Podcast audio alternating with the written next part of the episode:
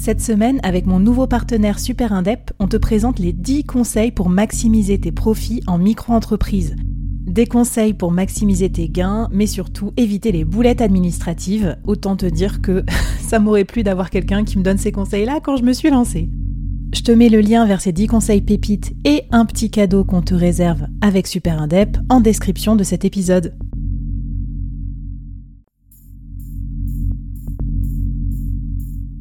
Quoi ressemblerait ton business si tu pouvais être épaulé par les meilleurs experts? Avoir un board de rêve disponible 24 heures sur 24 pour t'aider, répondre à tes questions? Je suis Flavie Prévost et ce board, je l'ai créé pour toi dans ce podcast. Tu es dirigeant, entrepreneur, freelance ou tu vas bientôt te lancer? Ne reste pas tout seul dans ton coin. Inspire-toi des conseils des meilleurs chaque jour par ici, à mon micro. Et si tu l'oses, on te mettra au défi parce que nous, ce qu'on aime bien, c'est te faire progresser vite et bien. Alors bienvenue à toi, bienvenue dans ton board et bon épisode.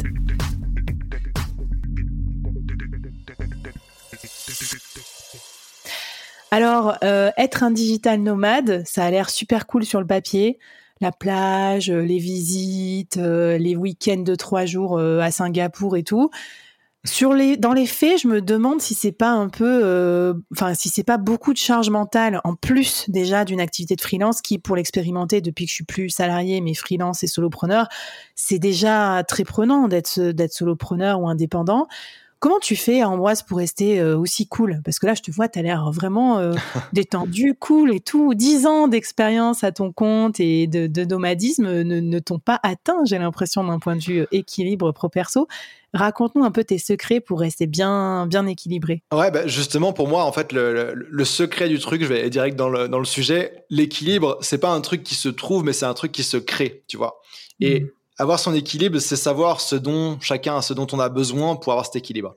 Et je le sais parce que j'ai vécu, euh, là tu me vois relax, aujourd'hui tranquille, mais j'ai vécu des périodes où j'étais vraiment, tu vois, j'ai, je pense que j'étais pas loin d'un burn-out à une période en étant à mon compte, formateur et freelance, alors que je gagnais bien ma vie, tout allait bien, j'étais au Mexique, tu vois, à la plage justement. Mais mmh. euh, en étant nomade dans un, dans un, un environnement différent, tu peux avoir l'extrême de dire, OK, je, des gens qui vont chiller au maximum, qui vont être à la plage, qui vont pas bosser assez, etc., selon leurs objectifs. Chacun fait ce qu'il veut. Et d'autres personnes, au contraire, tu, en fait, tu aucune limite pour euh, quand tu vas travailler, tes heures et tout ça. Ta, ta vie sociale, c'est toi qui la déclenche quand on a besoin. Mmh. Et euh, ça m'est arrivé plusieurs fois d'être vraiment en mode, je voulais lancer des projets et j'étais un peu trop ambitieux ce que je pouvais faire et de bosser des journées de malade mental, tu vois. Et en fait, d'en faire, d'en faire beaucoup trop sur beaucoup trop de temps. Et, euh, et tu vois, de, de, à un moment, de me dire, OK, attends, euh, qu'est-ce qui se passe? Là Je suis devenu nomade pour être libre, pour avoir mon activité, tout va bien. Pourquoi est-ce que je me tue, euh, je me tue à la tâche? Et, euh, mm. et donc, en fait, c'était parce que j'avais pas bien justement défini les, les, les choses qu'il me fallait pour avoir cet équilibre de vie pro-perso ou peu importe mm. comment on l'appelle. Et en fait, pour moi, il y a, y a, différents, différents socles qui font que je vais, je vais passer une bonne semaine, que je vais être productif et que je vais être bien. Le premier, euh, ça va être déjà le sommeil. Bon, pas des, c'est pas des trucs révolutionnaires, hein, tu vois, mais euh, c'est, c'est la base. Euh, le sommeil, moi, ça a un impact, ça a un impact majeur sur la façon dont je passe ces journées, tu vois. Et là, mmh. j'investis dessus, je me forme, je lis des livres, etc. Et là, je me suis acheté une, une Oura Ring en décembre pour justement traquer mon mmh. sommeil et tout ça. Je, moi, je vois et je, tu sais, il y a des gens qui ont plus, besoin de plus ou moins de sommeil. Moi, je sais que si j'ai dormi vraiment dormi 8 heures par nuit, je suis, je vais être bien, tu vois. Si c'est moins que ça, mmh. sur plusieurs jours, ça c'est limite. Un deuxième mmh. truc aussi euh, que j'ai, euh, que voilà, encore encore bateau, mais qui est vraiment clé, c'est le sport. Parce que en tant que nomade aussi, c'est compliqué de trouver une salle, de trouver une activité, etc. Et donc moi, voilà, trois séances de sport par semaine. Je sais que euh, si je fais pas ça, je vais commencer à mal à la tête, je vais commencer à être stressé, etc. Et donc voilà, mon sport go-to, c'est la course à pied. Comme ça, je peux le faire partout. Euh, en général, c'est assez mmh. facile et tout ça. Sinon, du sport en du sport en équipe, euh, tu vois, de type, en équipe en euh, de type hit, tu vois, ou CrossFit, des choses comme ça où tu es en groupe et il y a un, un tas social pour créer les gens. donc ça, et puis aussi prévoir du temps off off, tu vois. Genre le truc de ton temps off, c'est ton temps le plus productif. Prévoir du temps off, genre le soir, tu peux être dans ton lit, sur ton ordi, à monter un épisode ou faire des newsletters, etc. Mais moi je coupe, tu vois, à part à moi, à part les jeudis soirs où j'ai mes calls, tu vois, mais je coupe à 20 heures max, c'est c'est fini quoi. Sinon je sais que le lendemain je suis pas je suis pas productif.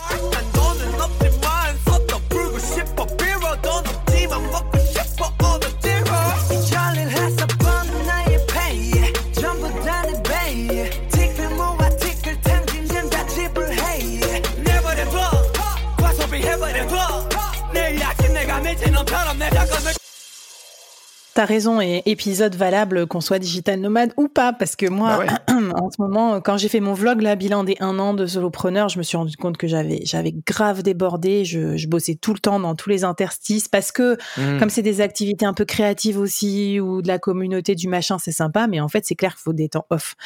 Ok, euh, trop bien. Et comment, euh, euh, comment je veux dire, qu'est-ce que tu tu gères aussi d'un point de vue équilibre, je sais pas, par exemple l'éloignement avec la famille, euh, les retours en, les retours au bercail, parce que c'est pas forcément en France, mais euh, mmh. à quel à quel euh, échelonnement pour tu vois pour ressourcer, mais sans trop non plus hacher tes voyages. Qu'est-ce que tu préconises aussi là-dessus? Ouais, alors bah ça, pareil, ça se, ça se crée aussi, tu vois. Si t'attends que ça mmh. se passe, tu dois rentrer quand il y a quelque chose qui va pas ou autre. Mais moi, je, voilà, j'essaie de, je, me suis mis, tu vois, un système de rappel pour, euh, pour avoir des calls avec ma famille ou autre, euh, des amis régulièrement, tu vois. Hmm. Mais, euh, par exemple, mes bons amis, on essaie d'avoir en général au moins un call par mois, tu vois. Ça permet de garder un bon rythme. La famille, ça dépend, tu vois. J'appelle les gens un peu indépendamment. On se fait hmm. des calls de famille, tu vois, plus régulièrement. On a un, on a des groupes WhatsApp, mais ça, rien de hmm. révolutionnaire. Mais c'est juste, tu vois, d'avoir, d'avoir des reminders de dire, OK, est-ce que j'ai été en contact avec ma famille ou pas récemment? Parce que et puis les amis aussi qui comptent. Euh, et puis moi j'ai aussi maintenant des amis nomades qui comptent. On voyage ensemble, etc. donc c'est garder contact. Euh, mais c'est sûr que tu vois. Ouais, le, distanciel c'est cool, mais pour les relations, si tu vas, si t'as pas d'interaction en personne, en physique, ça s'effrite. Euh, c'est vrai. Ça, je suis mm. pas, je dis pas. Mais tu les invites, euh, ils viennent te voir, euh, ta famille par exemple? Ouais, ouais, ouais. Bah, j'essaie de faire que ça se passe. Tu vois, l'année dernière, typiquement, euh, bah même là, en, tu vois, en octobre, j'ai été, euh, j'ai invité ma mère à venir me rejoindre au Portugal. C'était quand en juin, ma sœur est venue euh, pendant dix jours à Bali. Elle était en, elle était en mmh. Australie.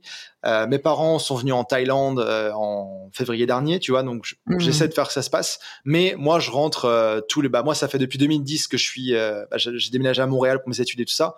Donc j'ai ce rythme-là, tu vois, de rentrer à Noël pour les fêtes de Noël. Mmh. Et une fois, je l'ai pas fait. J'étais au Mexique et j'ai pas trop kiffé. il m'a manqué quelque chose. Et je rentre en général l'été. Euh, bon, en ce moment, j'ai souvent des mariages l'été, donc ça rythme un petit peu le, truc. Mais euh, j'aime bien rentrer l'été parce que c'est une période où c'est un peu plus relax, tout le monde est en vacances, tout le monde est plus dispo. J'ai remarqué que si je rentrais, tu vois, en, ça m'arrivait des fois de rentrer un peu plus tôt, tu vois, en novembre ou rester plus tard, tu vois, en février. Tout le monde est un peu dans sa routine, dans sa petite life. Et du coup, euh, moi, j'aime bien que quand je rentre, justement, je rentre pas forcément très souvent ou très longtemps, mais quand je rentre, c'est un peu l'événement, tu vois. Genre, on organise le truc millimétré, tu vois. Et en fait, d'où euh, Noël ou l'été, c'est quand même plus sympa que bien sûr en plein milieu d'année, mais carrément. C'est ça. Et, et justement un, un, petit truc, un petit truc complémentaire là-dessus, c'est que j'ai remarqué au final que tu vois, même si j'habitais, mes, mes parents sont à Lyon, même si j'habitais à Lyon, je verrais mes parents, tu vois, de temps en temps, euh, un jour le week-end ou aller manger le midi, etc. Finalement, là, avec ce rythme-là, en étant nomade à l'autre bout du monde, je passe plus de temps vraiment de qualité avec eux que si j'habitais dans la même ville. Hmm. Parce que quand je rentre, je suis chez eux pendant euh, une semaine, dix jours, deux semaines, où on va en vacances, tu vois, et c'est intense.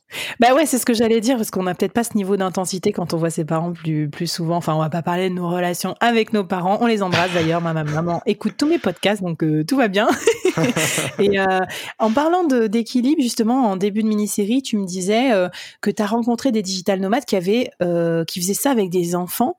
Mhm. Comment ça se passe euh, Sous quel format euh, Est-ce qu'on peut tenter l'expérience quand on est parent? Ouais. Alors ouais, il y en a, il y en a. Je te dirais que c'est pas, c'est pas du tout le plus facile et j'ai un énorme respect pour eux parce que déjà se gérer soi tout seul, c'est quelque chose.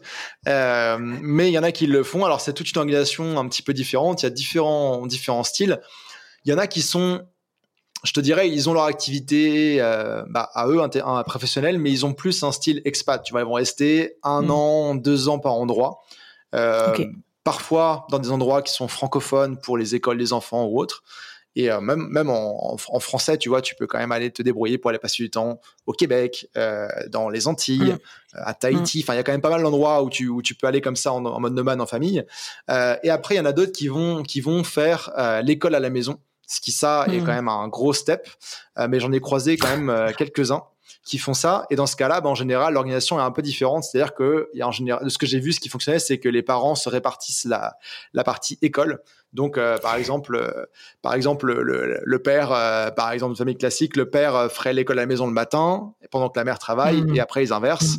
Mmh. donc, il y a différents types. C'est pas forcément le plus évident, mais ça, ça, ça se passe. Mmh. Et encore une fois, c'est de rester au moins six mois par endroit, parce que tu as toute la logistique des bah, des valises, des... il faut avoir aussi une voiture pour se déplacer quand tu as des enfants.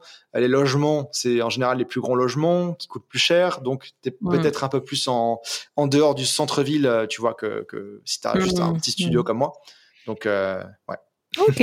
Non, mais écoute, cool. De toute façon, on te retrouve, Ambroise, si on a des questions à te poser, venez nous voir. On est sur LinkedIn, on est sur Insta, hashtag le board. Et puis, euh, Ambroise, euh, on s'était rencontrés sur Instagram, je crois. Donc, euh, super abordable aussi. Si vous avez des questions à lui poser, n'hésitez pas.